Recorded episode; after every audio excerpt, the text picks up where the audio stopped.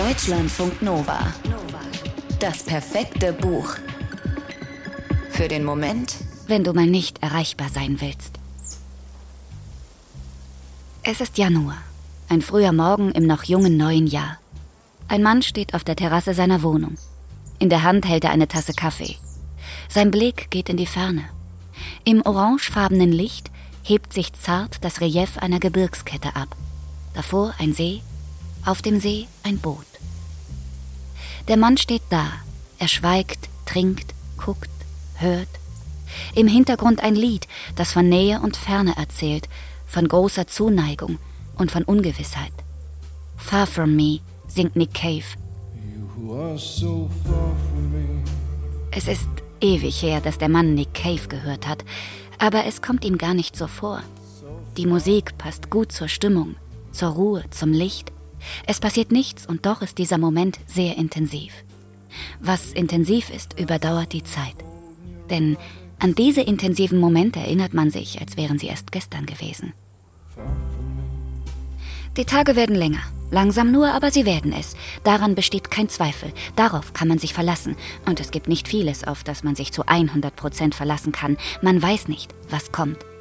Diese Ungewissheit, diese Art Schwebezustand, die mag der Mann. Es ist so vieles möglich. Natürlich ist auch vieles schier unmöglich. Aber grundsätzlich besteht die Möglichkeit, ein Versprechen einzulösen. Hoffnung zu haben, sich zu verlieben oder sich aus einer Beziehung zu befreien. Es ist möglich, zur Ruhe zu kommen oder etwas zu machen, was man schon immer machen wollte, vielleicht was ganz Neues lernen oder auf eine Reise zu gehen.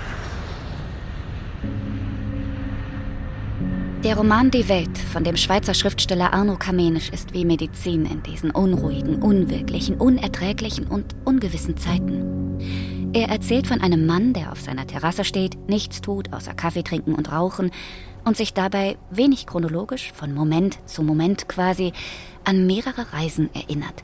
Reisen, die ihn von Hongkong in China über Brisbane in Australien nach Madrid in Spanien und Esmeraldas an der Nordküste Ecuadors führen. Als er das erste Mal aufgebrochen ist, ohne Plan, mit nur einer Tasche, da war er 23. Er fühlte dabei so viel, und war gleichzeitig so wenig Druck ausgesetzt, so wenig wie nie wieder in seinem Leben. Er musste nichts, er war frei. Oft wusste niemand, wo er gerade war. Er hatte kein Handy. E-Mails waren damals, im Januar nach dem Jahrtausendwechsel, noch was Besonderes. Um sie zu checken, ging er in ein Computercafé. Es gab kein WLAN an jeder Straßenecke. Der damals junge Mann verbrachte verdammt viele Stunden in Bussen. Er mochte das nicht besonders, aber es war die günstigste Art zu reisen und manchmal auch die einzige. Um von Kontinent zu Kontinent zu gelangen, ist er natürlich viel geflogen. Das geht heute auch nicht mehr so wie damals, also praktisch schon, aber nicht moralisch. Vieles ist jetzt anders. Aber die Sehnsucht nach der Freiheit unerreichbar und frei vom Müssen zu sein, die ist geblieben. Und natürlich sind ihm die Erinnerungen geblieben. Wie die Erinnerung an den Fischer am Strand in der Nähe von Perth, mit Sorgfalt und Ruhe bereitet der alte Mann seine Netze für die Ausfahrt auf das Wasser vor.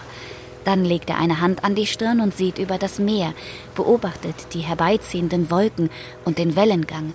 Man sieht, dass er weiß, was er tut, und doch wird die anstehende Fahrt aufs Meer hinaus eine andere als die davor sein, weil er nicht weiß, was kommt. Man weiß es nie. Und dieses Nichtwissen, es ist so groß. Aber wer kann es sich heute noch leisten? I can't get no sleep. Was dem Mann auf seinen Reisen bis heute gefällt, sind die Momente des Aufbruchs und des Ankommens. Einen neuen Ort zu entdecken gefällt ihm.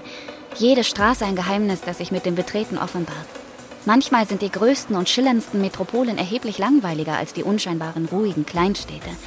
Überhaupt, die Langeweile, die reist immer mit. Die hat man gar nicht eingeladen, aber das juckt sie nicht. Die Langeweile sitzt neben einem im Heck eines kleinen Motorboots oder hinter einem im rumpelnden Überlandbus Sie schläft mit leisem Schnarchen neben einem im Hotel. Sie ist keine schlechte Begleiterin. Im Gegenteil. Die Langeweile schafft Raum fürs Schweigen, Gucken und Hören. Wann erlauben wir uns das noch? Deutschlandfunk Nova. Das perfekte Buch.